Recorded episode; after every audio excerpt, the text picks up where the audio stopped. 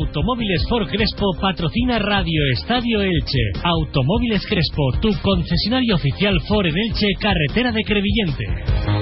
Deportes en Onda Cero Elche, con Monserrate Hernández. ¿Qué tal están? Un saludo, muy buenas tardes. Feliz día de la radio también para todos ustedes. En su compañía, como siempre, comenzamos Radio Estadio Elche cuando son 20 minutos los que se separan de la una del mediodía. Hoy el Elche Club de Fútbol ha trabajado en el 10 y borra, un ratito a puerta abierta para los medios de comunicación y una buena noticia. Tete Morente ya trabaja con el grupo y estará a disposición del técnico Sebastián Becasese para el partidazo del próximo domingo por la noche en el Martínez Valero frente a la Sociedad Deportiva Eibar. Además, desde primera hora de la mañana, largas colas en el Estadio Martínez Valero para retirar entradas para el siguiente desplazamiento, que será el domingo de la semana que viene al Estadio Municipal de Cartagonova. Se prevé un desplazamiento masivo. Club Deportivo Eldense, por su parte, hoy vive su segundo día de descanso y a partir de mañana miércoles comenzará a preparar el duelo del próximo lunes en las Islas Canarias ante el Club Deportivo Tenerife, con dos dudas en el equipo de Fernando Estevez, dos delanteros. Veremos si Florin Andone y Mario Soberón pueden trabajar y de esta manera viajar con la expedición a este encuentro cada jornada, en Radio Estadio Elche, en Onda Cero Elche, Comarcas de Pinalopo, daremos un vistazo a la página polideportiva. Comenzamos.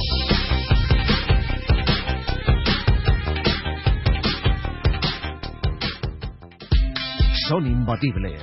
Ford Explorer, el 4x4 automático híbrido enchufable de 7 plazas, número uno en ventas en Estados Unidos. Las nuevas pick-up más salvajes. No hay barrera que se les resista. Ranger Wheeltrack y el nuevo Ranger Raptor. Ideales para disfrutar de la ciudad y la naturaleza. Mustang Mach 1, el deportivo icónico más vendido del mundo. Ven a verlos. Automóviles Crespo, tu Ford Store en Elche, carretera Crevillente. Comenzamos como cada jornada en Radio Estadio Elche hasta las 2 menos 25 con toda la información deportiva que nos deja este día, martes 13 de febrero de 2024, Día Internacional de la Radio. Hoy, como han podido escuchar, el programa Más de Uno Elche se ha emitido desde la Plaza de Baix y nosotros desde donde lo hacemos habitualmente, en la calle Doctor Caro número 18. Bueno, vamos a comenzar hablando del Elche Club de Fútbol que esta mañana ha dejado al menos dos buenas noticias. Por un lado, el equipo ha trabajado en el campo municipal 10 y Borra, segunda sesión de trabajo de la semana, tras la inesperada y dolorosa derrota del pasado sábado en Lezama ante el colista de la categoría, la Sociedad Deportiva Morevieta. Hoy ya se veían mejores caras que ayer. El técnico Sebastián se ve muy bien a su equipo y sabe que el partido del próximo domingo es tan trascendente como todos los demás, pero además, en este caso el Elche se mide al segundo clasificado, uno de los dos mejores equipos de la segunda división en esta segunda vuelta, el otro, qué casualidad del calendario, será al que tenga que enfrentarse a domicilio el Elche la semana siguiente, ahora mismo serían líderes en la segunda vuelta de la segunda división la Sociedad Deportiva Eibar y el Cartagena, y los dos serán los dos próximos rivales del Elche. Pero antes de pensar en el Cartagena, hay que intentar batir al Eibar, que es el equipo que ahora mismo marca la barrera con el ascenso directo y que está a cinco puntos del Elche. Son duelos que ya empiezan a desprender esa sensación de trascendentes si el equipo ilicitano quiere meterse en la pelea por las dos primeras posiciones de la categoría. Y como decíamos, una de las dos buenas noticias de esta mañana, no han sido las únicas, luego comentaremos otras, ha sido poder ver a Tete Morente trabajando con absoluta normalidad a las órdenes de Sebastián Becasese. Se ha retirado un poquito antes que el resto de sus compañeros, pero el extremo gaditano ya se va integrando paulatinamente a la dinámica grupal y será de la partida en el encuentro del próximo domingo. Un Tete Morente que tuvo una semana de descanso, la anterior, con motivo del encuentro ante el colista, el Amor Vieta, y al final pues el equipo echó de menos su baja, sobre todo por el resultado, no tanto por el juego, porque el equipo hizo un buen partido, tuvo oportunidades de gol, se mostró negado ante la portería rival, pero lo cierto es que los resultados venían siendo buenos en los cinco partidos anteriores, con tres victorias y dos empates y la ausencia de Tete Morente coincidió también, por casualidad, con esa derrota ante el colista de segunda división.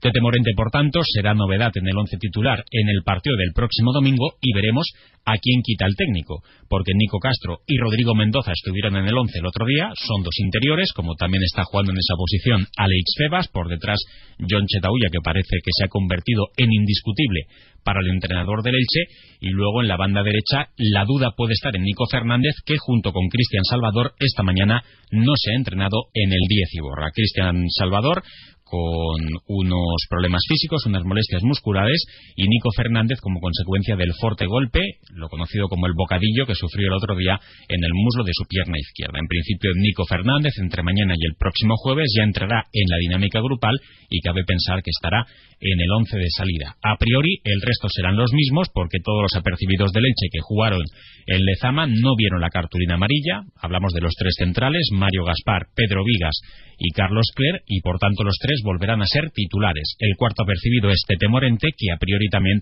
estará disponible para ese duelo. El entrenamiento de la mañana también nos ha dejado otra buena noticia.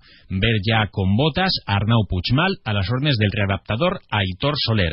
El chico está ya eh, tocando balón de una manera con mucha precaución en principio va a tener que estar dos semanas más de baja, no estará ante el Eibar y es poco probable que pueda estar también ante el Cartagena, así que su siguiente partido sería dentro de tres jornadas. De esa manera sería para entonces, para el último tercio de liga, cuando se prevé la presencia de Arnau Puchmal a las órdenes de Becasese. En el entrenamiento de esta mañana, los canteranos habituales, el defensa central Javi Pamies, el extremo Adam, eh, por cierto, Nordin convocado con la selección de Marruecos sub-17, buena noticia para la cantera del Elche. También hemos visto a Rafa Núñez, el lateral del filial, y a Rodrigo Mendoza, que ya es un jugador de la primera plantilla a todos los efectos. El tercer portero en el entrenamiento de hoy ha sido Andreu Vivó, el portero del Elche juvenil, que ha trabajado junto con Matías Dituro y Miguel San Román. Jesús López eh, sigue arrastrando unos problemas físicos en la zona del cuádriceps, que ya arrastra desde la semana pasada, y el preparador de porteros Miguel Escalona está alternando con ese premio de entrenar con la primera plantilla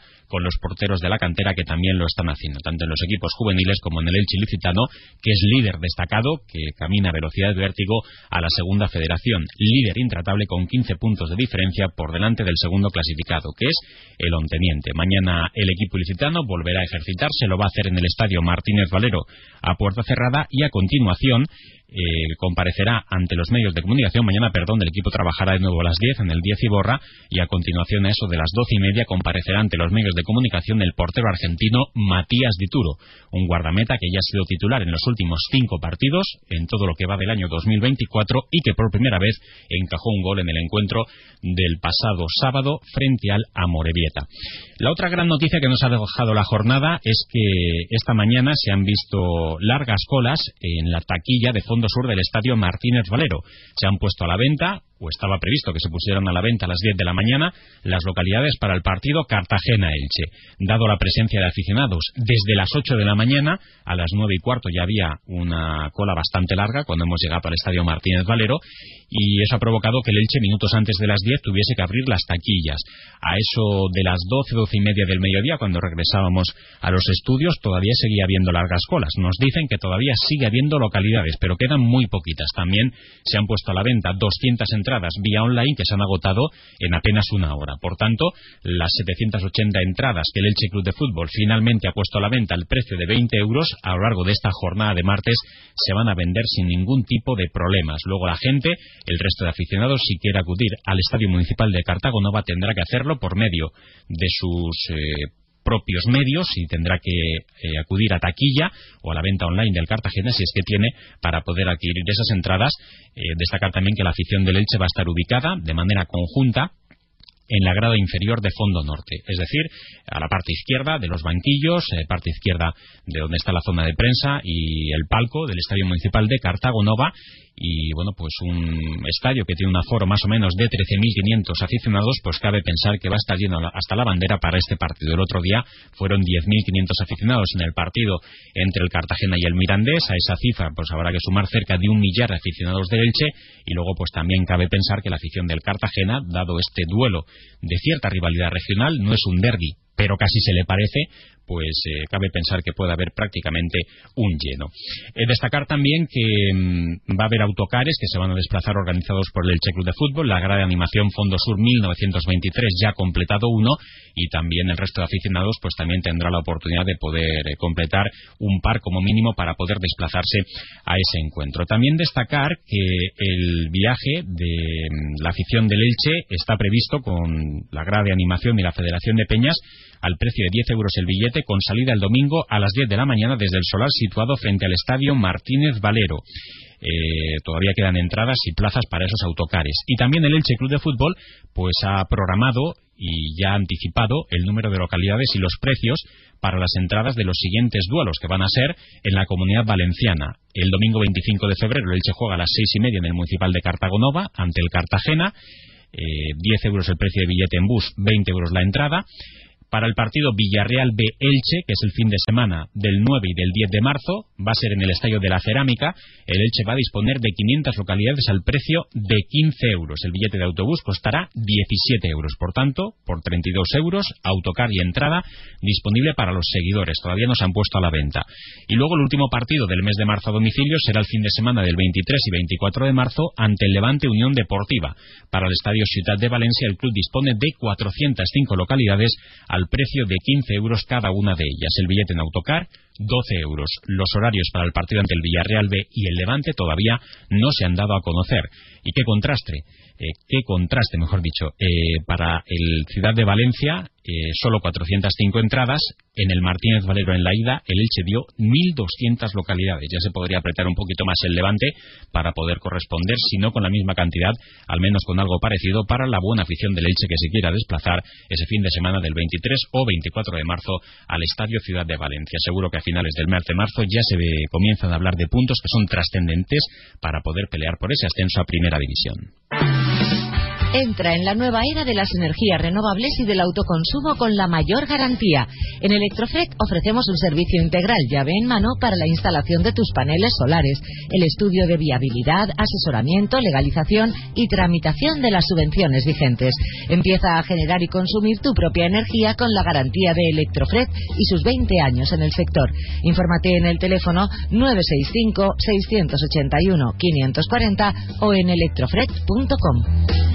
Bueno, y tenemos que hablar del Eldense, que hoy vive su segundo día de descanso después del meritorio empate de este pasado fin de semana en el nuevo Pepico Amat y donde el Eldense sumaba un valioso empate eh, sin goles ante la Sociedad Deportiva Huesca y mantiene una renta de siete puntos por encima de los lugares de descenso. Ayer el partido entre el Real Valladolid y el Albacete Balompié se saldaba con empate sin goles. Es la primera ocasión en la historia que en segunda división ningún equipo forastero, según daba a conocer ayer Alexis Martín Tamayo, siempre que hay más de seis partidos en segunda división, en este caso son once por jornada, pues no marca ningún equipo visitante. Y el Elche protagonista de esa estadística, porque en el campo del colista tampoco fue capaz de marcar. Parece que estaba señalado en el destino. Con el empate del Valladolid ante el Albacete, el Elche sale de los puntos de promoción de ascenso, baja a la séptima posición de la tabla, se mantiene ahí, pero queda con 40 puntos a uno del Español de Barcelona y a uno del Real Valladolid.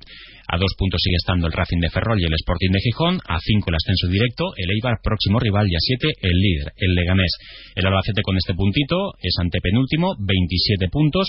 El Alcorcón marca la barrera con el descenso con 28, los mismos que tienen Villarreal de Cartagena y Sociedad Deportiva Huesca. A partir de mañana miércoles, el Club Deportivo Eldense volverá a los entrenamientos con las dudas de Florin Andone y también de Mario Soberón con molestias en el menisco. No está demasiado claro que alguno de los dos puedan viajar para estar en este compromiso. Bajas confirmadas, Junts y tampoco va a estar, eh, o es seria duda, Andone, sancionados Modauda y Jesús Clemente y además Modauda que forzó la quinta cartulina amarilla porque por la conocida cláusula del miedo pues eh, no puede jugar por contrato ante el Club Deportivo Tenerife y aprovechó este encuentro para cumplir eh, su quinta tarjeta y por tanto su partido de sanción.